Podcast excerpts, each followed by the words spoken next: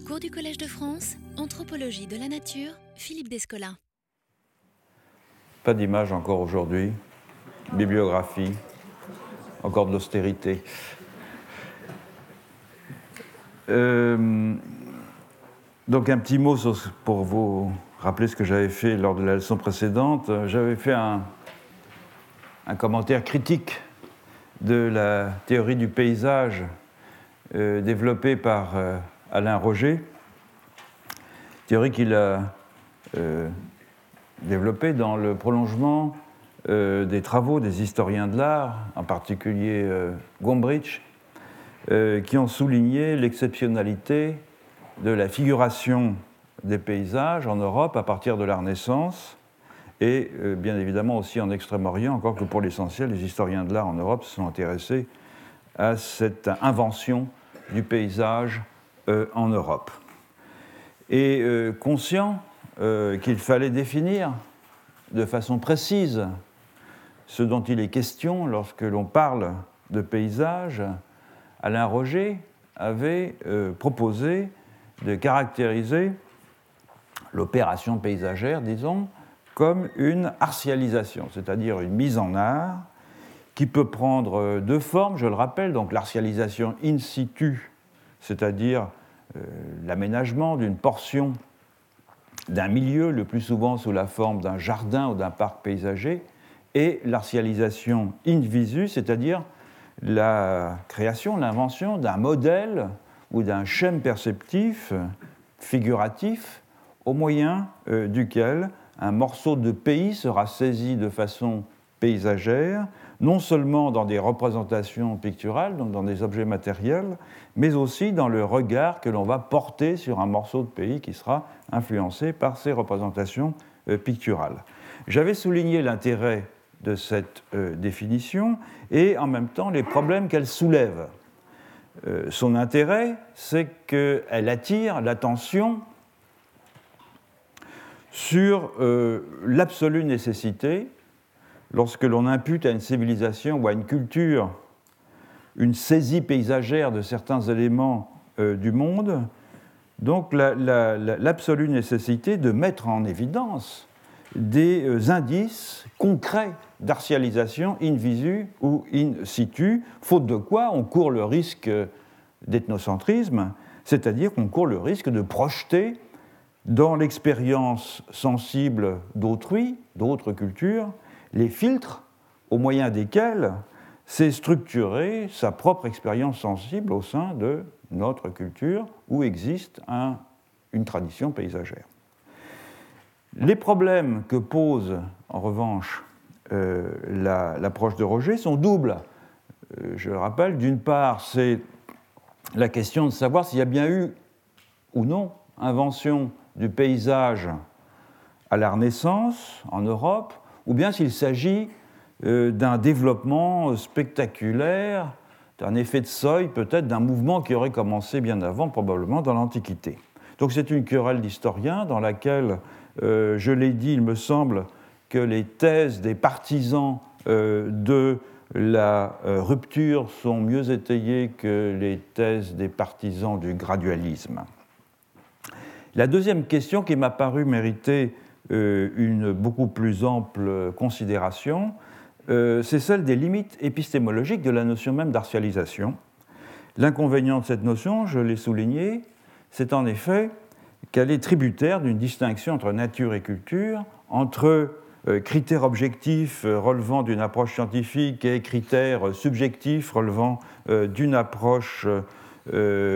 artistique, distinction qui est tout à fait propre à une ontologie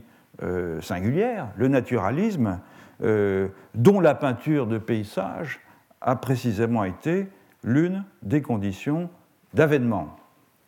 J'ai donc développé l'idée que l'on pouvait exploiter ce qu'il y a de positif dans la notion d'artialisation, sans pour autant faire de cette notion un processus d'esthétisation d'une réalité qui serait une réalité brute existant hors de toute représentation, ce qui est une idée d'ailleurs un peu euh, étonnante. Euh, et, donc c'est un élément euh, positif qui consiste à affirmer une différence irréductible entre un environnement quelconque et sa transformation délibérée, que cette transformation s'opère in situ ou in visu. Bref, ce qui m'a paru que l'on pouvait retenir, c'est cette idée qu'il existe bien une différence entre l'objet paysage, qu'il prenne ou non une forme matérielle, peu importe, et ce à quoi cet objet fait référence. Et pour éviter la charge d'esthétisation euh, que le terme d'artialisation comporte, euh, j'ai suggéré de parler plutôt de transfiguration, c'est-à-dire d'un changement d'apparence délibéré euh, révélant un schème non immédiatement visible, observant notamment des considérations d'Eric Auerbach sur la notion de figure en latin. Si la construction d'un paysage, donc, est une affaire de transfiguration in visu ou in situ, et euh, elle ne peut s'appliquer, euh, si elle ne peut donc s'appliquer euh, en toute rigueur qu'à la création d'un signe dont on doit être capable de détecter des traces, qu'elles soient matérielles ou discursives, alors la question se pose du statut qu'il convient de donner à cette approche du paysage que j'ai qualifiée de phénoménologique et qui voit le paysage comme une forme euh, d'expérience sensible de l'espace produit par la pratique et entretenu par la mémoire. C'est ce dont je vais parler aujourd'hui. Je vais, je vais en parler pardon, en, discutant pour l'essentiel les travaux de deux auteurs qui ont joué un rôle important euh, dans euh, la propagation, il y en a d'autres, hein, mais cela me, me, semble intéressant dans la propagation de cette idée, de cette approche phénoménologique du paysage, notamment dans les sciences sociales. Le premier est un anthropologue, c'est Eric Hirsch, euh, qui a édité avec Michael O'Hanlon le livre dont vous avez ici la référence, The Anthropology of Landscape, et qui a rédigé pour ce livre une très longue introduction euh, que je vais euh, commenter. Le deuxième, euh, c'est un archéologue, c'est Christopher Tilley, qui a écrit un livre qui s'appelle The Phenomenology of Landscape, et qui donc s'efforce de montrer l'intérêt d'une approche phénoménologique pour l'approche archéologique des paysages, disons. Je vais commencer par des considérations sur le, sur l'introduction de, Eric Hirsch, il commence par constater, au fond, que le paysage, euh, dit-il, et, on verra le, même type de constat, puisque les, deux, textes sont à peu près euh, contemporains, l'un de 95, l'autre de 94, euh, qu'il commence par constater que le paysage a, reçu finalement une, très, très peu d'attention de la part des anthropologues et que c'est une situation qui, est identique à celle du corps. L'un et l'autre sont demeurés non problématisés, dit-il. Ce qui me paraît être euh, déjà une première confusion, parce que le corps peut être représenté sans doute de différentes manières, mais euh, c'est un terme qui renvoie à un ensemble de données euh, objectives dont on peut penser qu'elles sont partout perçues à l'identique. Partout dans toutes les langues, il y a un terme pour désigner le nez, les oreilles, les yeux, les cheveux, etc. Et donc les représentations du corps s'appliquent à certains éléments de, ces données, de ces qualités, de cet ensemble de qualités de relations qui constituent euh, un corps, tandis que pour le paysage, évidemment, c'est quelque chose d'assez différent, puisque au fond, les seuls équivalents qu'on pourrait avoir, c'est des questions de profondeur, des questions de volume, de densité, etc., puisque les composantes même du paysage sont infiniment euh, variées. La confusion euh, continue lorsque euh, Eric Hirsch développe le parallèle qui est souvent fait dans les monographies ethnographiques entre deux types de paysages. Le paysage qui est vu et qui est décrit par l'ethnographe, c'est comme, souvent comme ça euh, que commence une monographie euh, ethnographique. Hein. On décrit l'arrivée dans un lieu, on décrit la, nature euh, du paysage qui singularise ce lieu, et puis un second paysage qui est, dit Hirsch, produit à travers la pratique locale et que nous en venons, donc nous les anthropologues, à reconnaître et à comprendre à travers le terrain. Et l'objectif du volume que Eric Hirsch euh, édite, c'est de montrer que la notion conventionnelle occidentale de paysage peut, et là je le cite, être utilisé comme un point de départ productif à partir, de laquelle, à partir duquel pardon, explorer euh, des idées locales analogues. Très bien, c'est aussi mon objectif. Seulement, comme les idées locales sont euh, quand même extrêmement éloignées de la notion conventionnelle de paysage en Occident, euh, Hirsch doit trouver un moyen terme qui permette de traduire les idées locales dans, et la conception occidentale du paysage dans un langage commun. Et ce moyen terme, de fait, n'a plus avec la notion occidentale de paysage qu'un rapport au fond assez métaphorique. Euh, l'idée force de paysage, selon euh, Hirsch, c'est l'idée, euh, et, l'idée qui pour lui permet de réunir des faits très disparates provenant d'aires culturelles très hétérogènes à l'intérieur d'un concept unificateur, c'est l'idée d'un va-et-vient entre le premier plan et l'arrière-plan, foreground, background, qui serait, dit-il, caractéristique de la vie sociale. De même que le tableau de paysage euh, joue sur cette distinction des plans, soit à l'intérieur même de la toile, évidemment, soit dans la relation entre le spectateur et euh, le tableau, de même, la vie sociale serait toujours tendue entre un monde euh, idéal,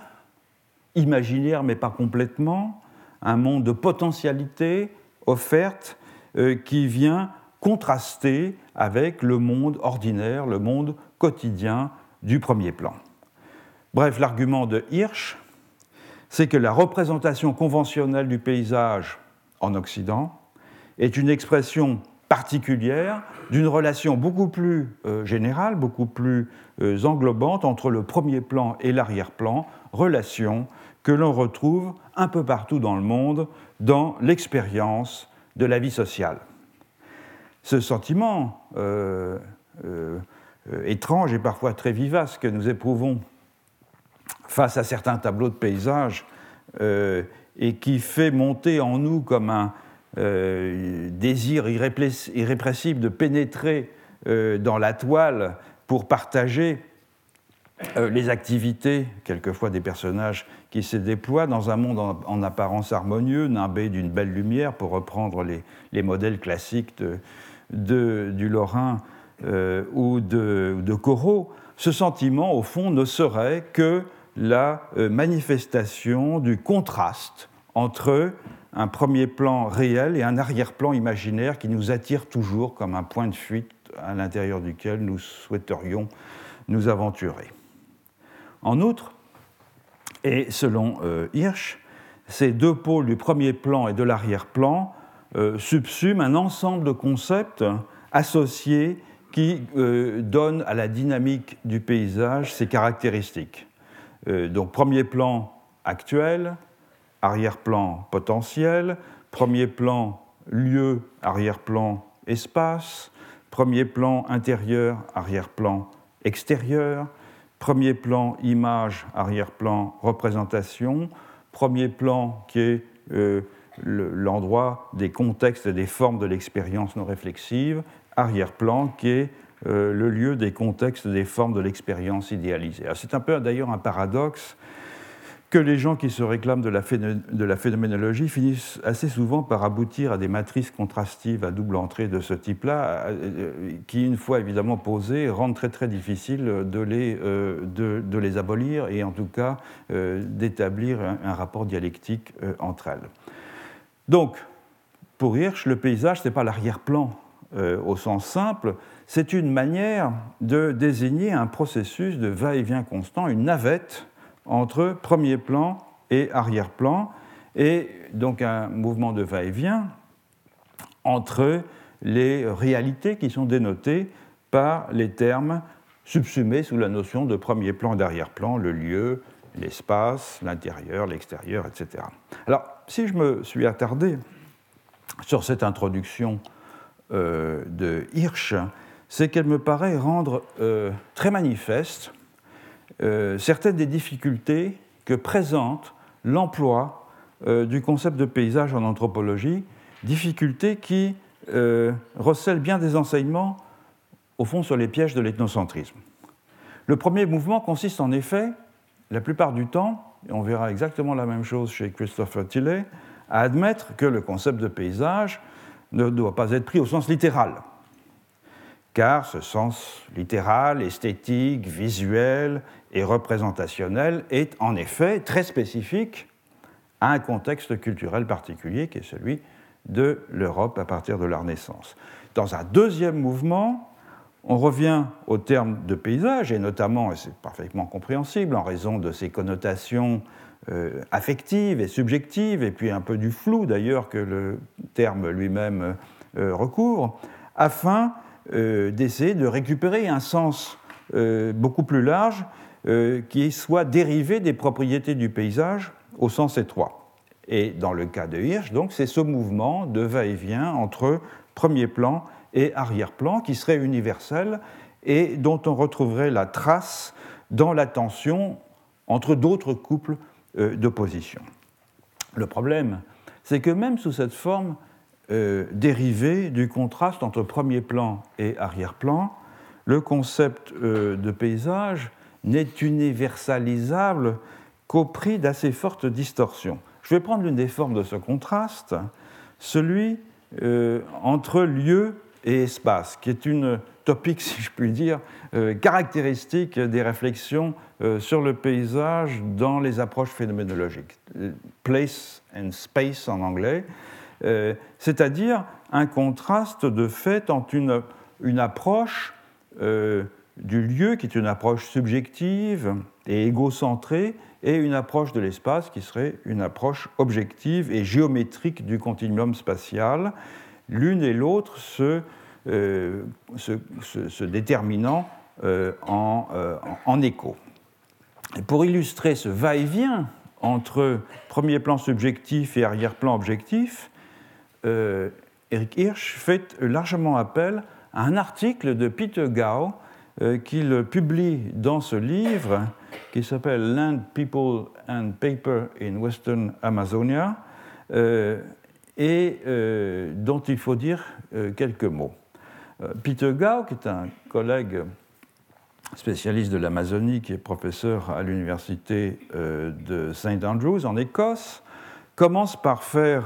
justement remarquer dans cet article, à l'époque il était encore tout jeune, qu'il est difficile de percevoir l'environnement amazonien comme un paysage, chose que j'ai déjà fait remarquer, euh, du moins pour un Européen, du fait évidemment de l'impossibilité de prendre du recul dans un milieu de forêt tropicale euh, extrêmement dense. Et c'est seulement en déboisant que l'on peut prendre du recul. Et, euh, euh,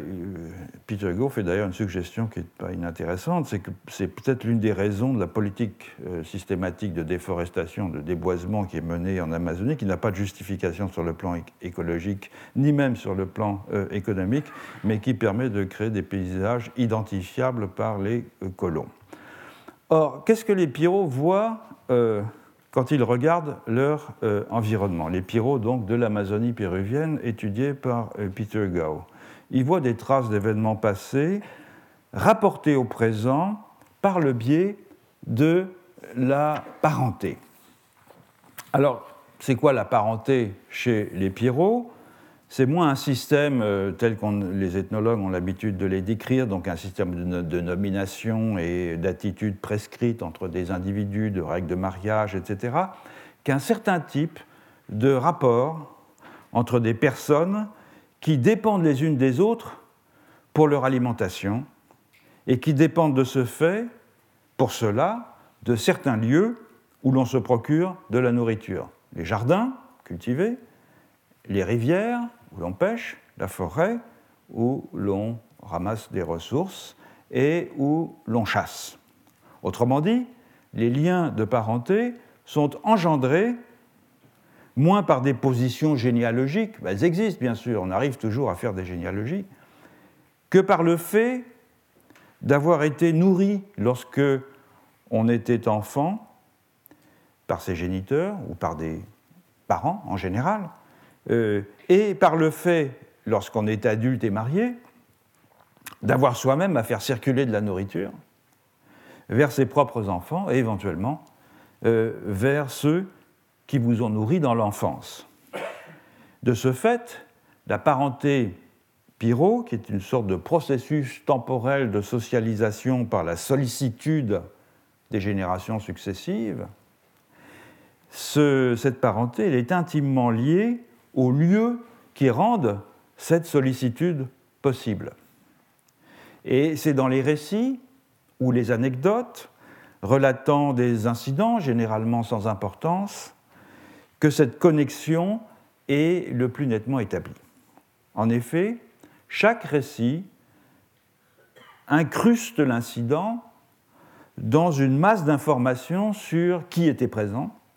sur ce qu'ils mangeaient, sur les actions qu'ils étaient en train d'accomplir à ce moment, et évidemment sur le lieu où l'action se déroulait. Donc le paysage au sens où l'entend Peter Gao dans cet article euh, auquel on fait actuellement référence, euh, le paysage est impliqué dans les rapports entre les gens tels qu'ils transparaissent dans ces euh, récits, et cela de deux, de deux, façons, comme une action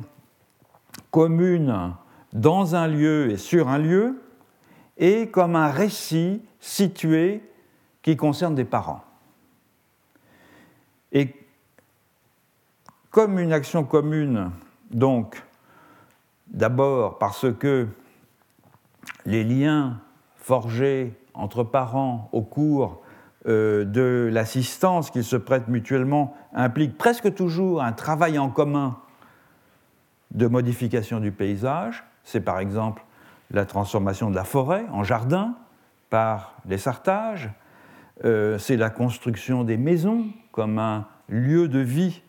partagé entre parents. Par ailleurs, les histoires que racontent les personnes âgées sur les multiples incidents qui ont émaillé leur vie sont la façon la plus commune pour les plus jeunes de se familiariser avec leur euh, réseau euh, de parenté. Or, ce sont toujours des histoires qui sont situées. Elles sont situées dans des lieux euh, précis et précisément décrits, que les jeunes ne connaissent pas nécessairement, mais qu'ils associent de la sorte, par l'intermédiaire du récit, à des liens de parenté. C'est donc dans ce premier sens qu'il faut entendre le paysage euh, des Pyros. Mais les Pyros ne voient pas que des parents euh, dans les lieux qu'ils fréquentent, ils voient aussi un très grand nombre de non-humains de euh, différentes sortes. ils voient en effet dans la forêt des espaces qui sont entretenus et conservés par des non-humains puissants, des esprits, les mères des animaux les maîtres du gibier, euh, des rivières, de la forêt, euh, des lacs, hein, qui sont des entités euh, généralement invisibles, immortelles, avec lesquelles les Indiens et les humains doivent composer. Et en particulier, les pyros doivent envahir ces domaines qui sont contrôlés par des esprits maîtres des eaux, des forêts, du gibier, etc., afin de chasser, afin d'établir des villages, afin d'ouvrir des jardins. Et comme c'est le cas euh, de façon très générale en Amazonie, face à cette invasion, euh, à cette intrusion dans leur univers, euh, les esprits se vengent en envoyant des maladies aux humains. Donc tout ça est très caractéristique de l'animisme, disons, au sens où je l'ai euh, longuement auparavant euh, développé. Or, Hirsch fait une lecture complètement euh, biaisée de ce monde pyro tel que Peter le décrit, lorsqu'il contraste par exemple le village, c'est-à-dire le premier plan, et la forêt, l'arrière-plan, comme un contraste entre space and place, le lieu qui serait le village, et la forêt qui serait l'espace d'arrière-fond, donc entre le lieu de l'habitat chargé de rapports sociaux euh, et d'implications mutuelles d'un côté, et euh, l'espace distant et en partie invisible où se meuvent les esprits euh, qui donnent dynamique, disons, euh, aux, plantes et euh, aux, animaux. Or, en réalité, il n'y a pas vraiment chez les pyros ou dans les sociétés amazoniennes en général une dissociation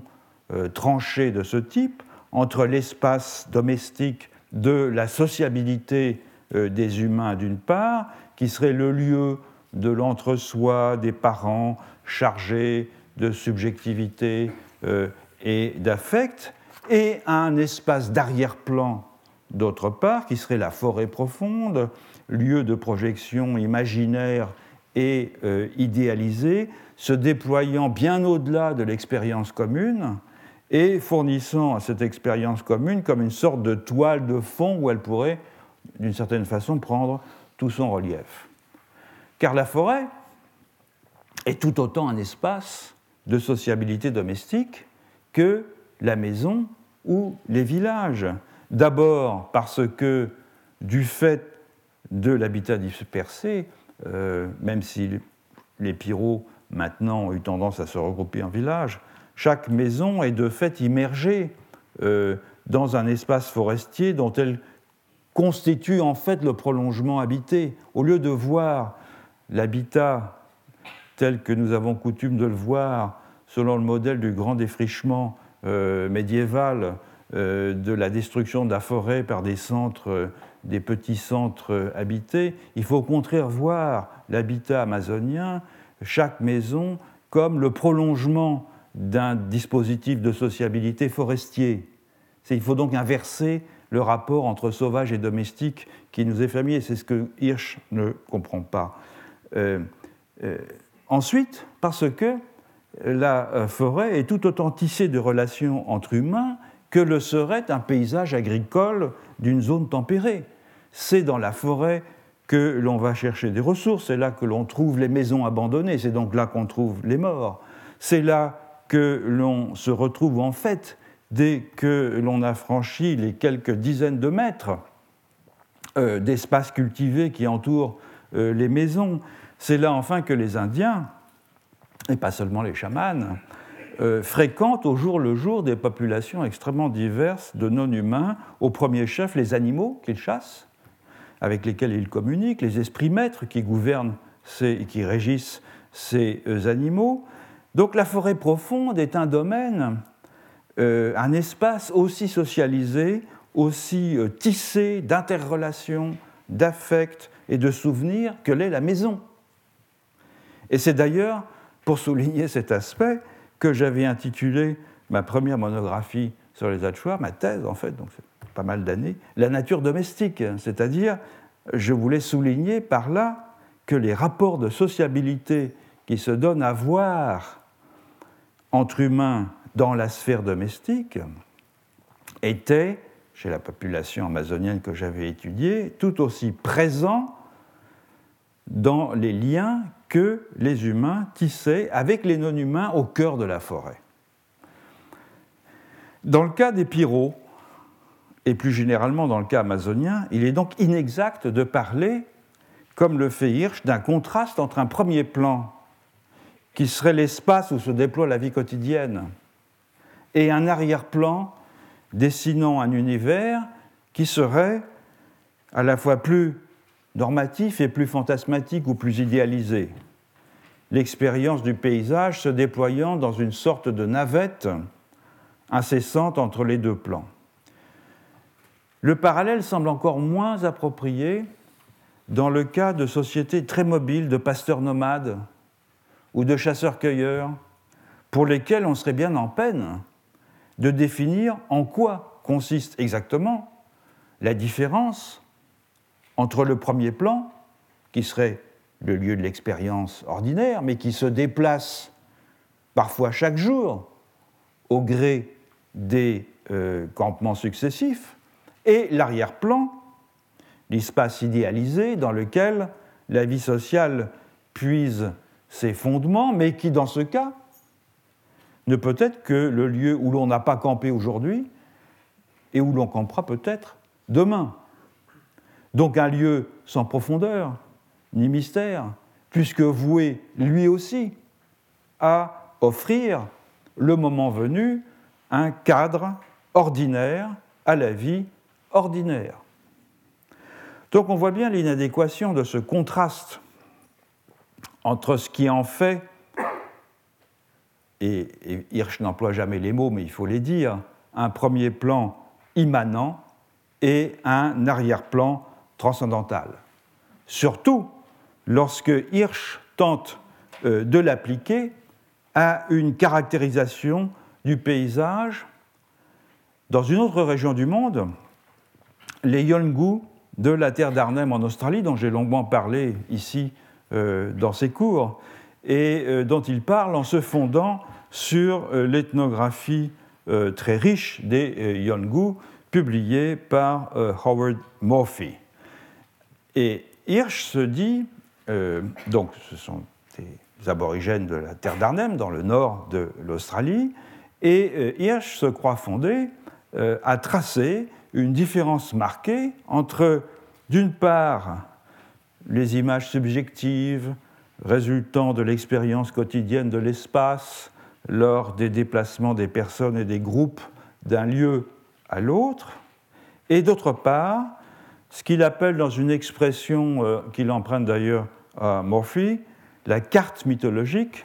à savoir le réseau des parcours de ce qu'on appelle les êtres du rêve, c'est-à-dire ces prototypes totémiques euh, ancestraux à l'origine des classes totémiques euh, Yolngu et qui se transformèrent jadis en éléments du paysage, de ce que l'on appelle traditionnellement dans la littérature ethnographique le paysage, il faudra revenir aussi sur cette dénomination, euh, c'est-à-dire des éléments qui sont toujours visibles euh, de l'environnement organique et inorganique. Des bosquets, des amas rocheux, euh, des gisements d'ocre, etc. C'est donc la carte mythique, l'ordre ancestral solidifié dans des sites qui joue ici le rôle de l'arrière-plan. Tandis que l'expérience vécue au quotidien des lieux constituerait le premier plan, le paysage aborigène étant alors définissable pour Hirsch comme un mouvement de va-et-vient entre ces deux plans, entre l'occupation au quotidien des lieux fréquentés et puis cette carte mythique qui se déploie comme une sorte de modèle idéal en arrière-plan. Alors cette interprétation, elle me paraît aussi contestable euh, que dans le cas Pirot, d'abord parce qu'elle est fondée sur la projection dans l'espace euh, d'un contraste plus ou moins explicite. En l'occurrence, il est, tacite, puisque, comme je l'ai dit tout à l'heure, Hirsch n'emploie pas les mots immanent et transcendant, mais c'est un contraste plus ou moins explicite entre l'immanence de la vie quotidienne et ce qu'on pourrait appeler la transcendance d'un monde idéal. Contraste qui, au fond, transpose en Amazonie et en Australie des conceptions typiquement occidentales de ce que l'on a appelé traditionnellement l'arrière-monde, c'est-à-dire des conceptions qui sont issues d'une hybridation de la philosophie platonicienne avec euh, l'idée du sacré transmise par les religions du livre et qui au fond animent euh, notre imaginaire depuis très longtemps, mais qui sont des conceptions que l'on serait bien en peine d'identifier chez les aborigènes ou chez les Amérindiens. Cette interprétation me paraît aussi contestable en ce que, même si elle était juste, ce qui, on vient de le voir, n'est pas le cas, euh, elle proposerait une euh, acception du paysage si ample et si euh, extraordinairement métaphorique, je veux parler du rapport entre premier plan et arrière-plan, qu'elle n'entretiendrait plus aucun rapport avec ce que l'on entend d'ordinaire par paysage. Alors examinons à présent une autre extension de la notion de paysage, elle aussi proposée par un chercheur qui se réclame d'une approche euh, phénoménologique au sens large,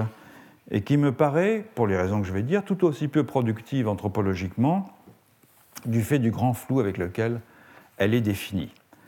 C'est donc euh, la, proposition développée par euh, Christopher Tilley, donc je rappelle, c'est un archéologue un spécialiste du néolithique et du mésolithique dans les îles euh, britanniques. Et c'est un avocat de ce qu'on appelle traditionnellement l'archéologie interprétative, c'est-à-dire une archéologie qui met l'accent sur les dimensions symboliques des vestiges et des sites tels que l'on peut les inférer, notamment par analogie avec les enseignements que l'ethnologie apporte au sujet euh, des sociétés euh, contemporaines. Ainsi, et pour ce qui concerne le paysage, l'archéologie euh, interprétative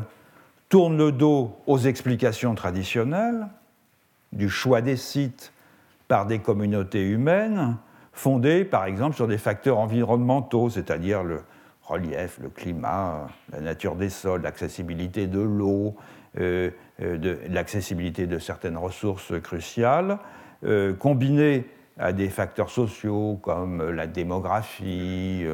le système technique, la territorialité, les systèmes d'échange, d'organisation du travail, etc., qui sont les outils classiquement employés depuis longtemps par l'archéologie pour définir le choix des sites par des communautés humaines. Par contraste, la question centrale que se pose une archéologie interprétative du paysage euh, est euh, la suivante. Pourquoi a-t-on choisi tel site spécifique plutôt que tel autre site pour l'habitat et pour l'érection de monuments? Alors c'est vrai que les gens n'occupent pas de propos délibérés des environnements inhospitaliers parce qu'ils seraient les esclaves d'un schème symbolique d'appréhension de l'espace, mais les sites qu'ils ont effectivement occupés, les lieux qu'ils ont choisis, ont fait remarquer Christopher Tillet, euh, acquis pour ces gens-là une signification qui dépasse la simple évaluation des ressources matérielles offertes par les lieux choisis, signification que l'archéologie peut en partie reconstituer. C'est du moins le pari que fait l'archéologie du paysage, entendu en ce sens. Plus précisément, Christopher Tilly pense qu'il est possible de reconstruire ce sens du paysage complètement disparu puisqu'on n'a plus que les vestiges matériels pour en attester, en étudiant dans le domaine de spécialité qui est le sien l'emplacement des sites mésolithiques et des tumuli euh, néolithiques du sud de l'Angleterre et du pays de Galles en relation à des traits dominants du paysage naturel environnant, les rivières, le littoral, les éperons rocheux, euh, des amas rocheux, etc. Bref, il s'agit d'inférer, a posteriori évidemment, les raisons du choix d'une situation pour un site en fonction de son environnement immédiat visible, ou en tout cas dont on va reconstituer la visibilité parce que, évidemment, l'environnement a changé, ne serait-ce que parce que le niveau de la mer a considérablement monté par rapport à la période euh, à laquelle s'intéresse Christopher euh, Tilly. Donc l'archéologie interprétative, euh, que défend Christopher Tilly, elle se présente comme une réaction au positivisme de l'archéologie spatiale des années 70 et des années 80, qui était elle-même fortement inspirée par la géographie de cette époque et par l'accent qu'elle plaçait sur la modélisation de l'espace. Dans cette perspective, dans la perspective et de l'archéologie et de la géographie euh, de cette époque, l'accent, euh, euh, l'espace était traité comme une dimension abstraite ou comme une sorte de contenant à l'intérieur duquel se déploient les activités humaines, de sorte que les actions humaines et l'espace étaient conceptuellement et physiquement séparés. C'était comme une boîte à l'intérieur duquel des actions se déroulaient et n'entretenaient donc qu'un rapport contingent. Alors évidemment, c'est une position qui a un remarquable avantage, c'est qu'elle permet euh, des études comparatives concernant la distribution des artefacts, la distribution des sites, euh, des populations, l'étude des flux d'informations et de circulation d'objets entre les aires géographiques, etc. Tout ça peut être dans une perspective de ce type-là, de modélisation spatiale, facilement transcrit sur des cartes, sur des diagrammes, selon les mêmes échelles quantitatives. La perspective alternative, celle que défend Christopher Tilley, de l'archéologie interprétative, elle traite l'espace non pas comme un contenant de l'action humaine, mais comme un moyen de cette action, comme l'une des dimensions de l'action humaine. Donc l'espace au singulier à laquelle s'intéressait la géographie euh, modélisant l'espace ou l'archéologie quantitative, l'espace de la res extensa, perd son pouvoir unificateur pour l'archéologie interprétative afin d'être remplacé par une multiplicité d'espaces singuliers, qui sont les espaces où s'exerce la praxis humaine et qui, de ce fait, prennent un sens pour les acteurs qui les occupent, sens que les euh, archéologues s'efforcent de reconstruire. De ce fait, la définition de l'espace dépend de qui en fait l'expérience et de comment il fait cette expérience. Alors, une telle approche, elle est définie comme phénoménologique par euh, Tillet, en ce qu'elle implique évidemment la description, la compréhension et l'appréhension des choses, tel qu'un sujet peut en faire l'expérience, un sujet pleinement conscient de ce qu'il habite un monde social de part en part, même si la plupart des composants de ce monde n'ont pas été élaborés par l'homme, et euh, ce sujet l'habite au moyen d'un corps dont les caractéristiques définissent ce qui dans ce monde lui est accessible, c'est-à-dire ce qu'il peut permettre, ce qu'il peut percevoir pardon, dans ce monde et ce, le, type d'action qui lui est loisible euh, d'accomplir dans ce monde. Dans cette perspective, comme dans celle de Hirsch ou de tout autre chercheur se réclamant d'une approche phénoménologique, le contraste entre lieu et espace, je l'ai déjà dit, est tout à fait crucial. L'expérience géographique commence dans des lieux singularisés, circonstanciés,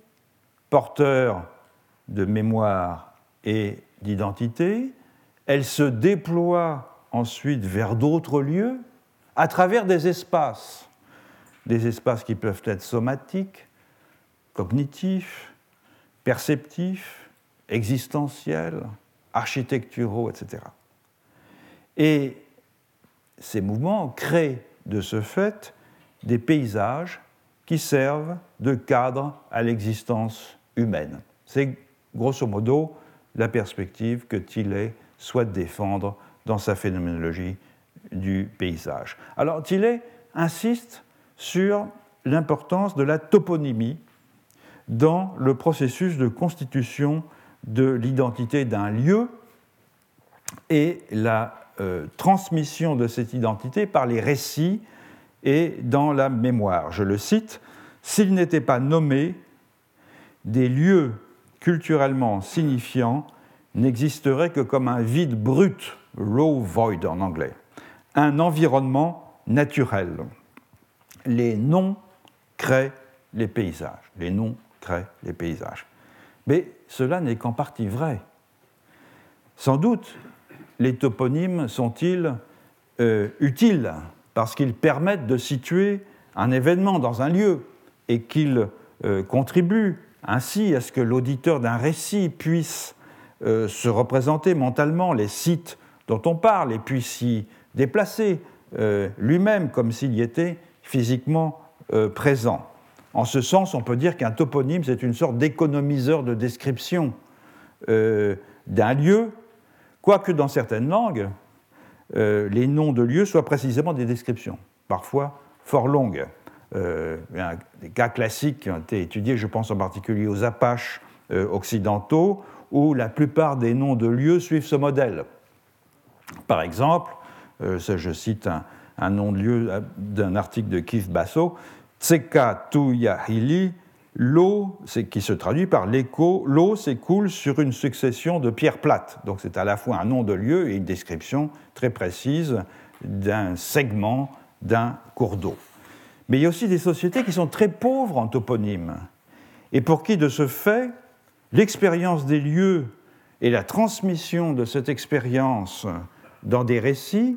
ne peut se faire qu'au sein d'une communauté de pratiques très restreinte dont les membres identifient les lieux par l'évocation des événements qui s'y sont déroulés et non pas, comme c'est plus courant, selon la formule inverse, c'est-à-dire en se souvenant d'un événement par l'image mentale de l'endroit où il s'est déroulé. C'est typiquement le cas dans le monde Givaro, où j'ai eu le bonheur de faire euh, mon expérience ethnographique d'ethnologue, où il n'y a pratiquement pas de toponyme en dehors des noms de cours d'eau, qui sont, il est vrai, euh, omniprésents. De sorte que lorsqu'une personne relate euh, un déplacement dans l'espace, par exemple une partie de chasse, ou un raid de guerre, ou des incidents simplement qui sont survenus lors d'un euh, voyage, c'est principalement en évoquant d'autres événements qui se sont déroulés dans ces lieux et qui sont déjà connus de l'auditoire. Euh, événements qui sont donc interpolés avec la mention occasionnelle de noms de cours d'eau. Par mille exemples qui me reviennent à la mémoire, je vous en donne un comme ça, euh, d'un récit euh, parmi d'autres. je suis descendu jusqu'au Kusutkao, c'est un nom de rivière, de cours d'eau, là où les berges sont abruptes, peu après, le grand chablis qui a embrouillé le chemin, le chablis c'est quand un arbre euh, renversé par le vent euh, vient créer une clairière naturelle et c'est un fouillis végétal effrayant. Si le chemin passe à travers le chablis, euh, il se perd. Donc il faut faire des détours.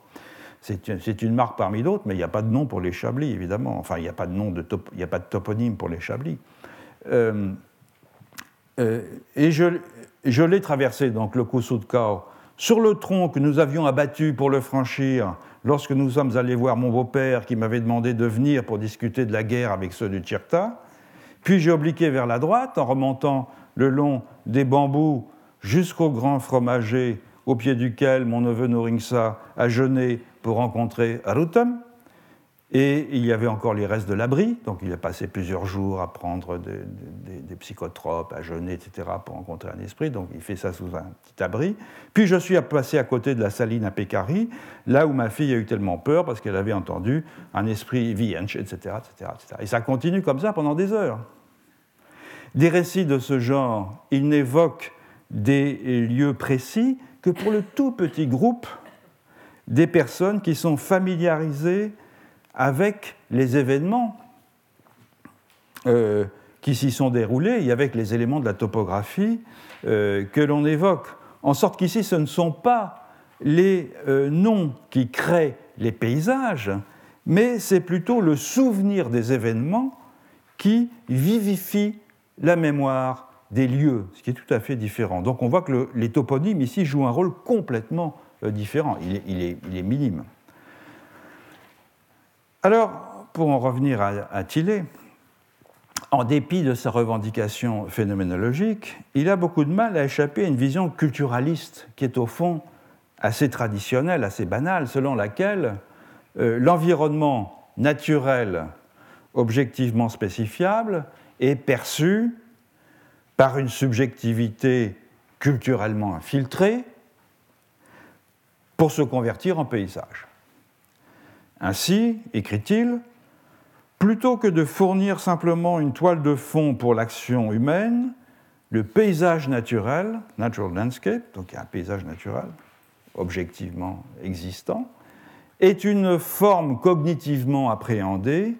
exhalant des noms de lieux, des associations et des souvenirs qui servent à humaniser et à enculturer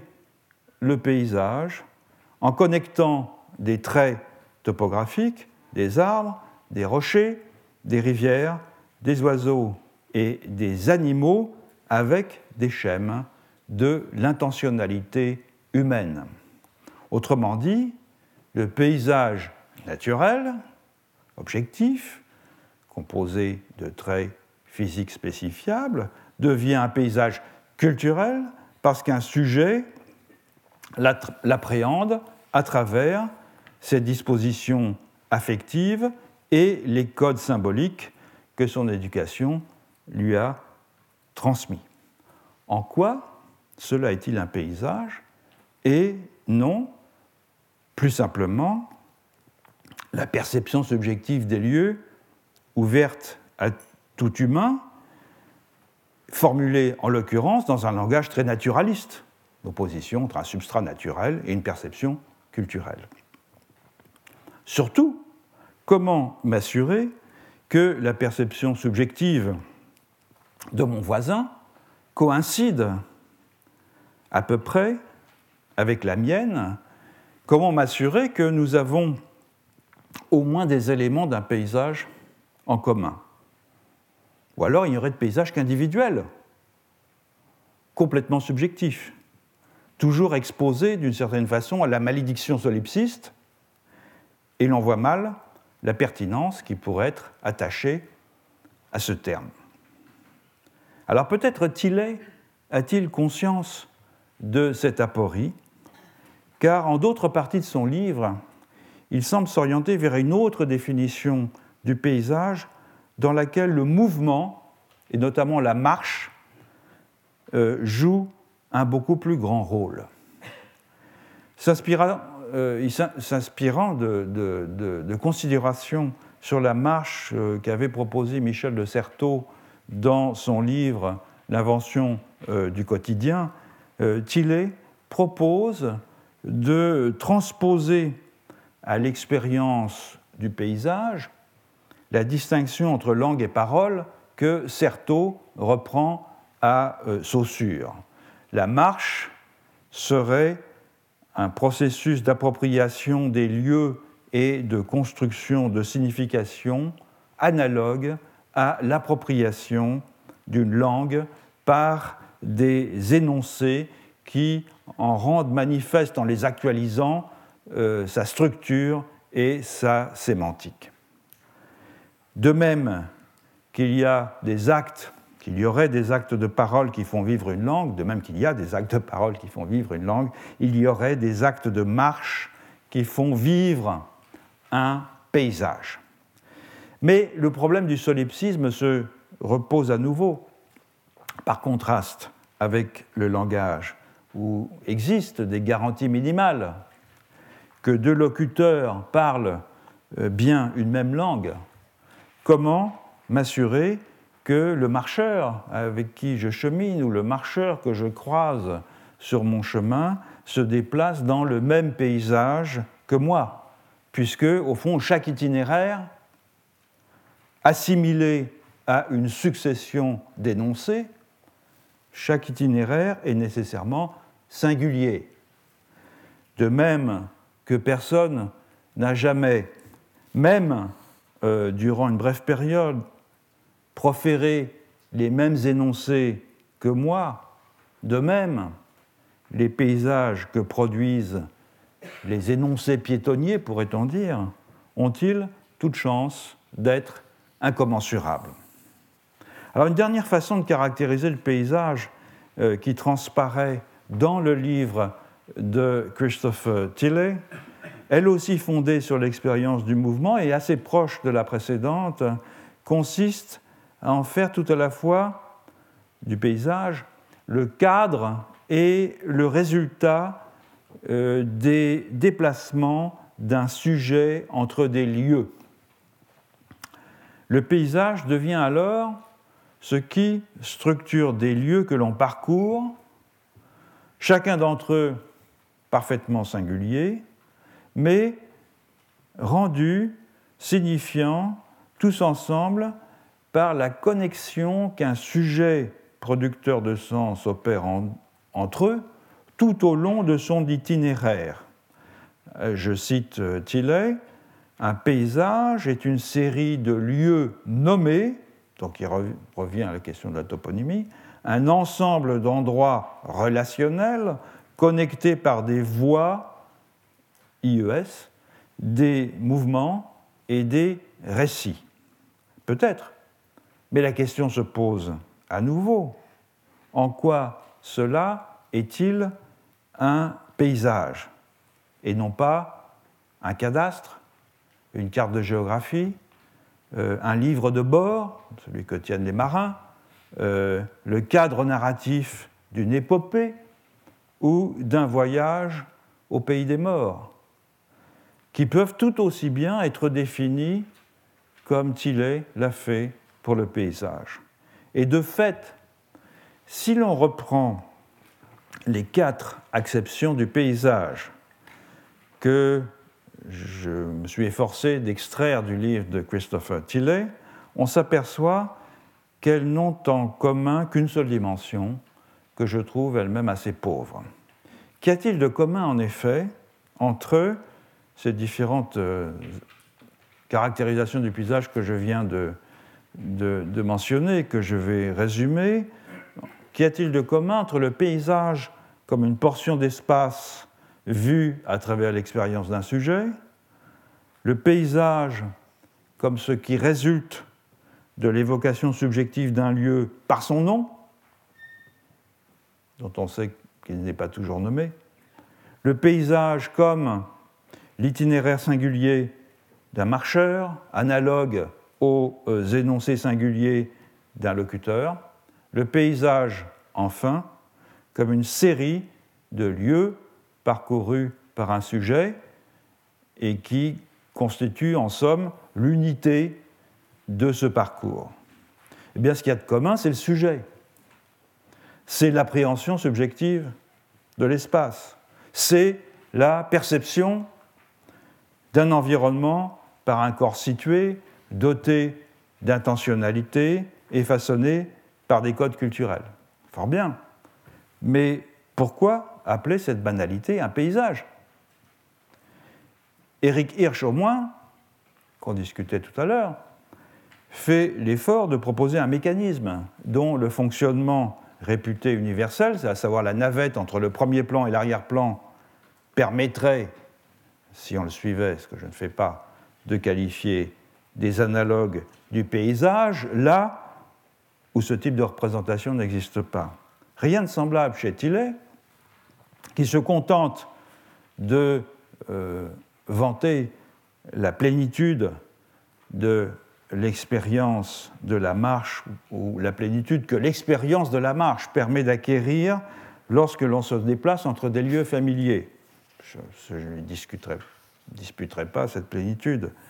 Mais le caractère indu de cette euh, définition se dévoile en fait à contrario lorsque euh, Tillet euh, entreprend d'examiner la perception du paysage dans ce qu'il appelle les sociétés à faible effectif démographique ou les sociétés dites traditionnelles. Or, Tillet, qui est lui-même archéologue, faut-il le, rappeler, fait euh, grief aux anthropologues de ne pas s'intéresser au paysage dans les sociétés qu'ils étudient. Le terme même, dit-il, n'étant pratiquement jamais rencontrés sous leur plume. En revanche, remarque-t-il, et je le cite, un grand nombre de textes font bien mention de la signification de la terre, significance of the land, et consacrent beaucoup d'attention à la discussion des significations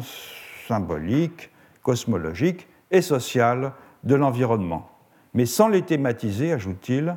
dans les termes d'un concept plus englobant de paysage. Mais n'est-ce pas tout simplement que les ethnologues familiers du terrain sont plus prudents que Christopher Tillet et qu'ils répugnent à utiliser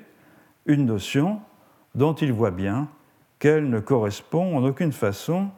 aux réalités qu'ils observent. Donc, force est d'admettre que les approches phénoménologiques, je n'en ai pris que deux, j'aurais pu multiplier les exemples, mais ne pas consacrer un grand nombre de leçons à les discuter. Force est d'admettre que ces approches, pour séduisantes qu'elles puissent paraître, par leur ambition d'échapper au dualisme de la nature et de la culture, caractéristique du naturalisme moderne, euh, force est d'admettre que ces euh, approches ne parviennent néanmoins pas à échapper à des définitions triviales de la notion de paysage qui reviennent pour l'essentiel à la réduire à une perception subjective de l'espace fondée sur une expérience médiatisée par le corps et par les habitus culturels. Admettre cette définition, euh, c'est admettre tout à la fois eh l'universalité du paysage sous sa forme la plus banale, puisque partout les humains entretiennent des relations chargées de sens avec euh, leur environnement, mais c'est admettre aussi et surtout, et ça c'est beaucoup plus ennuyeux, l'impossibilité de rendre compte du paysage de façon anthropologiquement pertinente, puisque la notion est beaucoup trop vague pour se prêter à des études comparatives fécondes. Donc avec ce petit parcours euh, critique, s'achève, disons, l'examen que j'ai fait des différentes approches euh, du paysage. Et lors de la prochaine leçon, ben, je vais commencer à proposer des outils euh, ce que j'ai appelé anthropologiquement féconds, euh, j'espère en tout cas, pour l'analyse du paysage qui ne soit ni trop historiquement particularisés, ni trop généraux comme ceux, par exemple, que l'approche phénoménologique nous propose. Donc, euh, je vous rappelle qu'il y a les vacances euh, scolaires universitaires de Pâques. Euh, donc, le cours va s'interrompre pendant deux semaines et reprendra le 2 mai. Bonnes vacances pour ceux d'entre vous qui en prennent. Retrouvez tous les contenus du Collège de France sur www.colège-2-france.fr.